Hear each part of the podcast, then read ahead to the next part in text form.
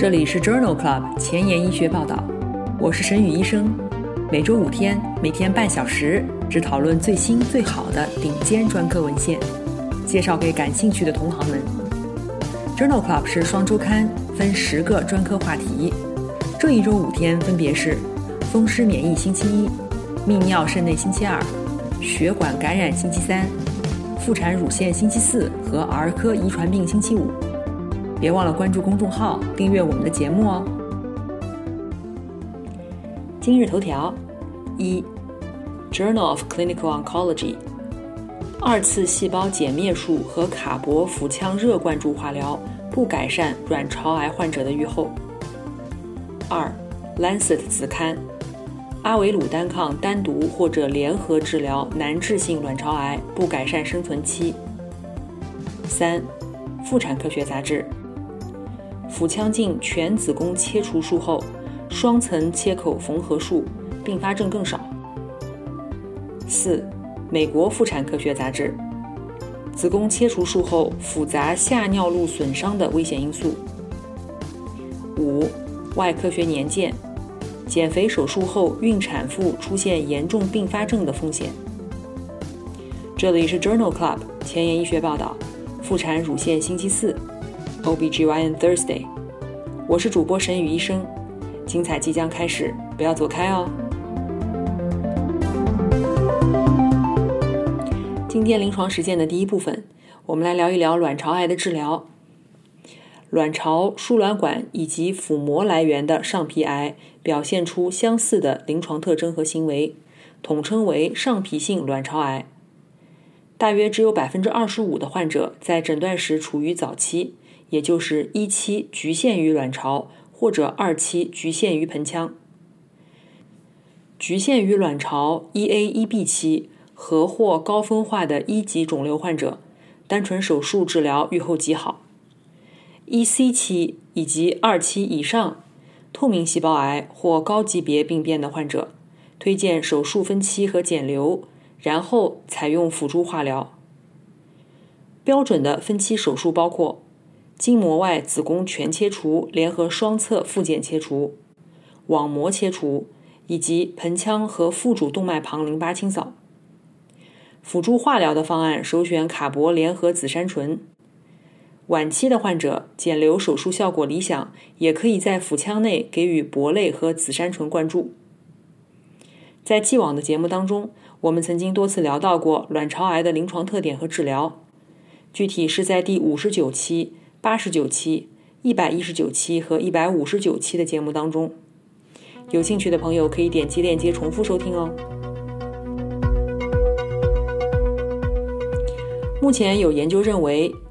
，BRCA1/2 基因突变携带者患有卵巢癌的风险，随着口服避孕药的使用时间延长而降低。但是研究多存在偏倚，而且样本量很少。在美国妇产科学杂志2021年7月刊上发表了一项国际队列研究，旨在更详尽地调查口服避孕药使用与这一组人群卵巢癌风险之间的关系。这项回顾性研究对于近4000例 BRCA1 突变携带者以及2000多例 BRCA2 突变携带者当中，口服避孕药使用与卵巢癌风险之间进行了相关性分析。作者发现，携带 BRCA1 基因突变的卵巢癌患者中，口服避孕药使用比例更低，分别为百分之五十八和百分之八十八。同样的，携带 BRCA2 基因突变的卵巢癌患者中，口服避孕药物的使用比例也更低，分别为百分之五十三和百分之八十。在 BRCA1 基因突变携带者的多变量分析当中。口服避孕药使用时间越长，卵巢癌风险越低。与使用时间五年以下的参与者相比，使用时间五到九年，则卵巢癌风险降低百分之三十三；使用十年以上，风险降低百分之六十三。用药时间与卵巢癌风险之间的负相关关系维持了十五年以上。BRCA2 基因突变携带者当中，结果相似。但是由于样本量有限，结果并不确定。因此，这一项国际队列研究认为，对于 BRCA1 突变携带者，口服避孕药的使用时间越长，卵巢癌风险越低，而且这样的保护作用是长期的。今天分享的第二篇文章讨论的是早期卵巢癌患者当中保留生育能力的手术后第一次妊娠的结局。这一项回顾性的研究发表在《妇产科学杂志》二零二一年六月刊上。文章纳入了十二年间美国加州所有接受保留生育能力手术的早期卵巢癌患者，其中有一百五十三人首次怀孕，并且顺利的进入孕中期。这一些患者的卵巢癌组织学病理类型包括上皮细胞、生殖细胞和性所间质来源。卵巢癌治疗与妊娠三十七周前早产无关，发生率分别为百分之十三和百分之十一；与小于胎龄儿发生率无关，而且与严重孕产妇并发症也无关，发生率分别为百分之二和百分之一；与新生儿并发症无关，发生率均为百分之五点九。因此，这项回顾性的研究认为，早期卵巢癌术后。孕中期、孕晚期以及新生儿不良结局的风险没有增加。正如我们之前提到的，大多数卵巢癌患者在接受一线的铂类化疗以后很容易复发。在《Lancet Oncology》杂志2021年7月刊上，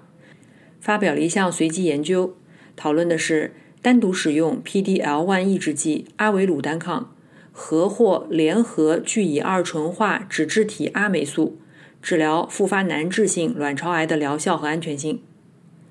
这是一项开放标签的平行组三组随机临床研究，在二十四个国家的一百四十九个中心进行，招募了难治性上皮性卵巢、输卵管或者腹膜癌患者五百多人，随机分配至阿维鲁单抗十毫克每公斤静脉注射两周一次组。或者是聚乙二醇化脂质体阿霉素四十毫克每平方米静脉注射四周一次，或阿维鲁单抗联合阿霉素组，中位随访时间为十七个月，联合治疗组的中位无进展生存期为三点七个月，阿霉素组为三点五个月，阿维鲁单抗组仅为一点九个月，阿维鲁单抗略差，但是没有统计学差异。中位的总生存期三组分别为十五个月、十三个月和十一个月，也没有统计学差异。最严重的不良事件是长指感觉丧失性红斑综合征、皮疹、疲劳、口腔炎、贫血、中性粒细胞减少，有一例患者因为不良事件而死亡。因此，这项随机研究认为，与脂质体阿霉素相比。阿维鲁单抗联合或者不联合阿霉素均不能够显著改善生存期。这些结果为今后免疫检查点抑制剂在难治性卵巢癌中的使用提供了信息。今天分享的最后一篇文章讨论的是二次细胞减灭术期间卡铂腹腔热灌注化疗治疗铂类药物敏感的。复发性卵巢癌的疗效和安全性。这项 MSK 小组研究发表在2021年8月的《Journal of Clinical Oncology》杂志上。研究一共纳入了约100人，随机分入腹腔热灌注化疗组和不接受腹腔热灌注化疗的对照组。腹腔热灌注化疗剂量为800毫克每平方米，持续90分钟。手术结束以后。分别进行五到六个周期的卡铂静脉化疗，其中腹腔热灌注化疗组和对照组当中，肿瘤大体完全切除的比例分别为百分之八十二和百分之九十四，有百分之三十七和百分之六十五的患者接受了肠切除。两组之间为手术期的死亡率、造口数比例、住院时间和术后的不良反应没有显著差异。随访三年以后，两组的中位无进展生存期分别为十二个月和十五个月，对照组更长。中位总生存期分别为五十二个月和五十九个月，没有统计学差异。因此，这项 MSK 小组研究认为，卡铂腹腔热灌注化疗耐受性良好，但没有改善临床结局。研究结果不支持在铂类药物敏感的复发性卵巢癌患者当中进行二次细胞减灭术联合卡铂腹腔热灌注化疗。想要紧跟科研热点，实时更新临床理念，但是烦恼于没有时间吗？上下班路上给我半小时，我把专科研究说给你听。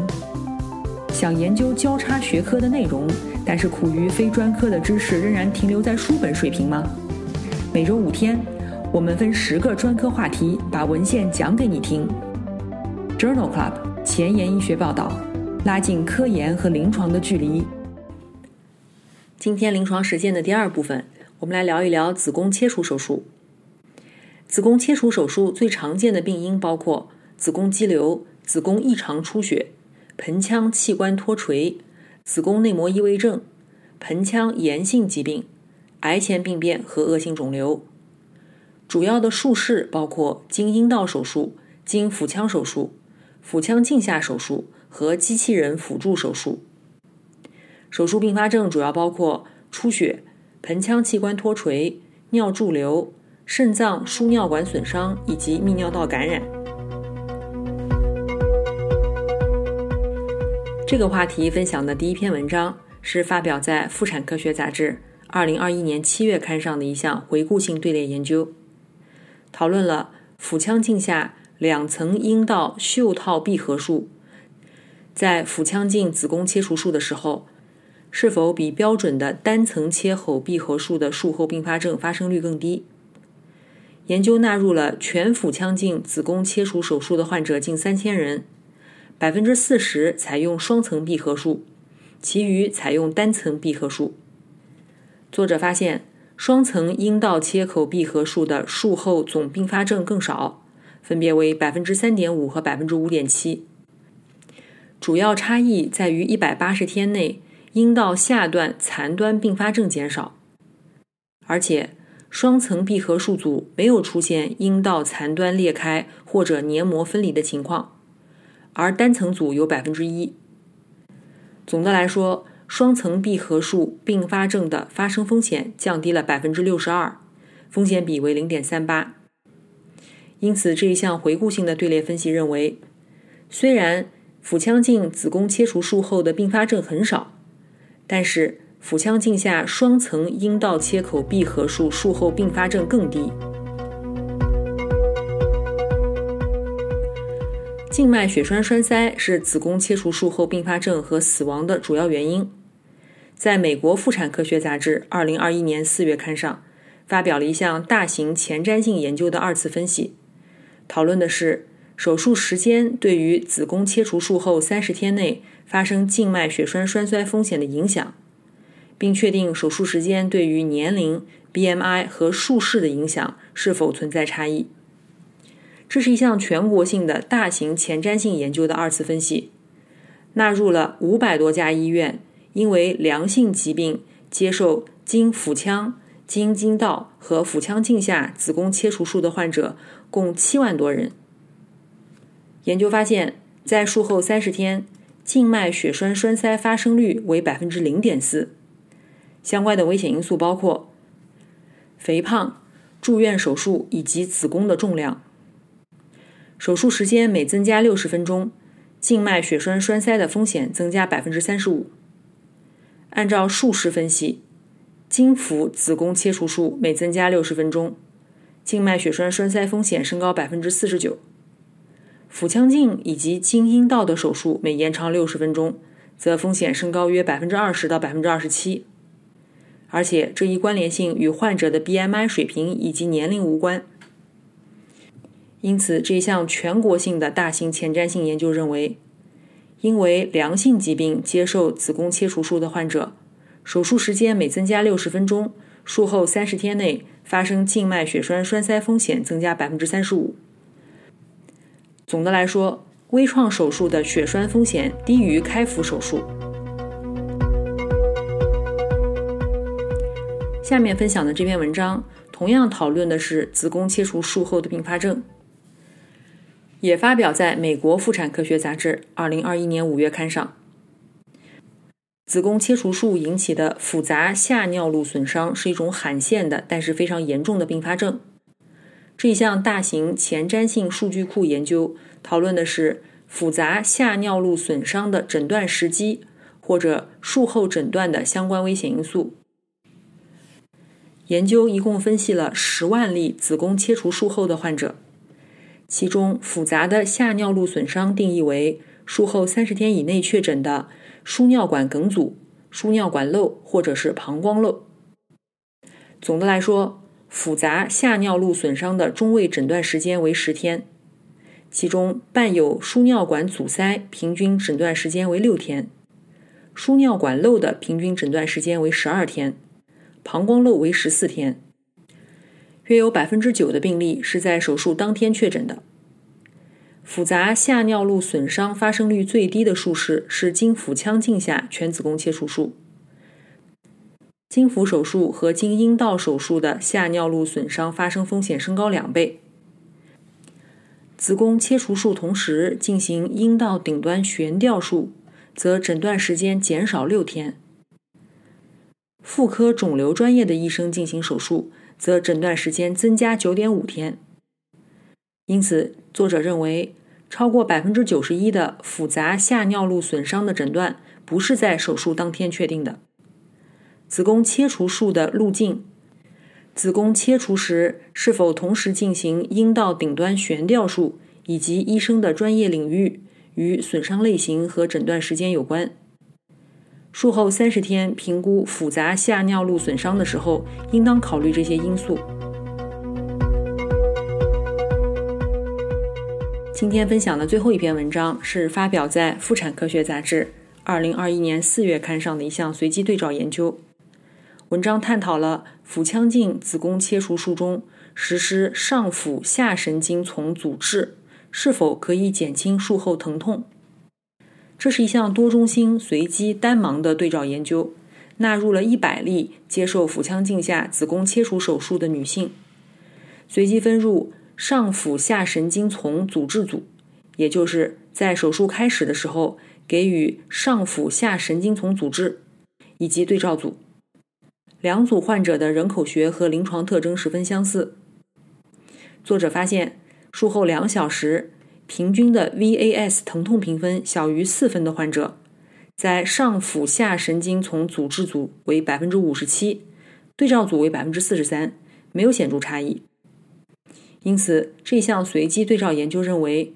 腹腔镜下子宫切除术时，上腹下神经丛阻滞并不能够明显的减轻术后疼痛。